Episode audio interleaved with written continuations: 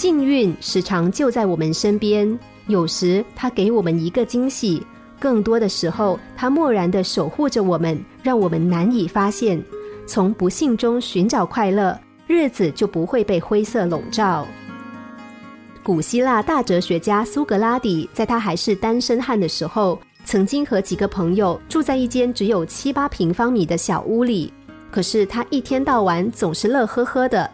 有人问他：“那么多人挤在一起，连转个身都难，有什么可以高兴的？”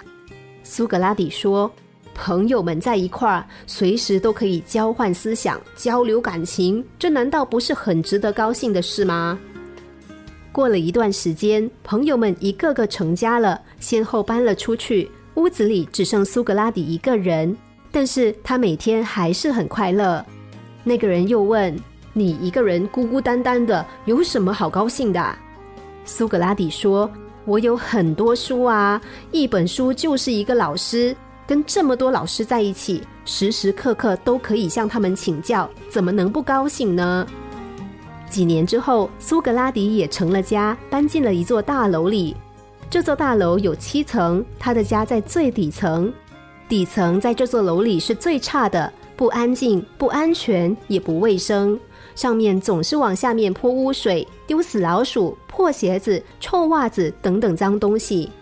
朋友好奇地问：“你住在这样的房间，也感到高兴啊？”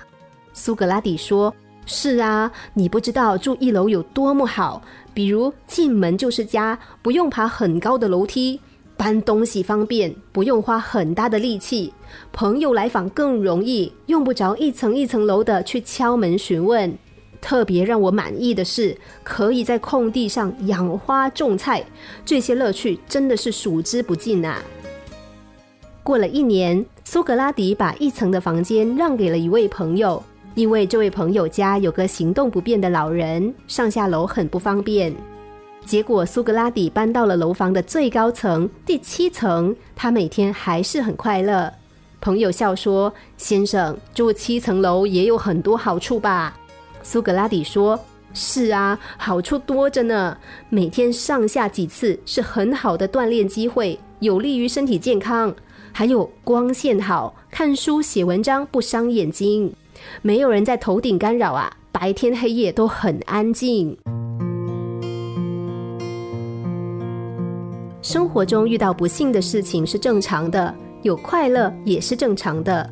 如果我们紧紧抓住不幸不放手，快乐就永远不会来。这一切需要给自己找一个远离不幸的理由，来安顿自己的心灵。这个理由可以是你无意中听到的一句话。也可以是发生在周遭的一件小事，还可以是你对生命的感悟。不要逃避不幸的感觉，也不要逃避现实的生活。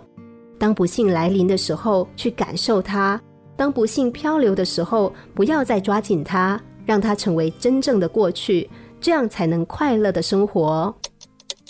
心灵小故事，星期一至五晚上九点四十分首播，十一点四十分重播。重温 Podcast，上网 U F M 一零零三 t S G。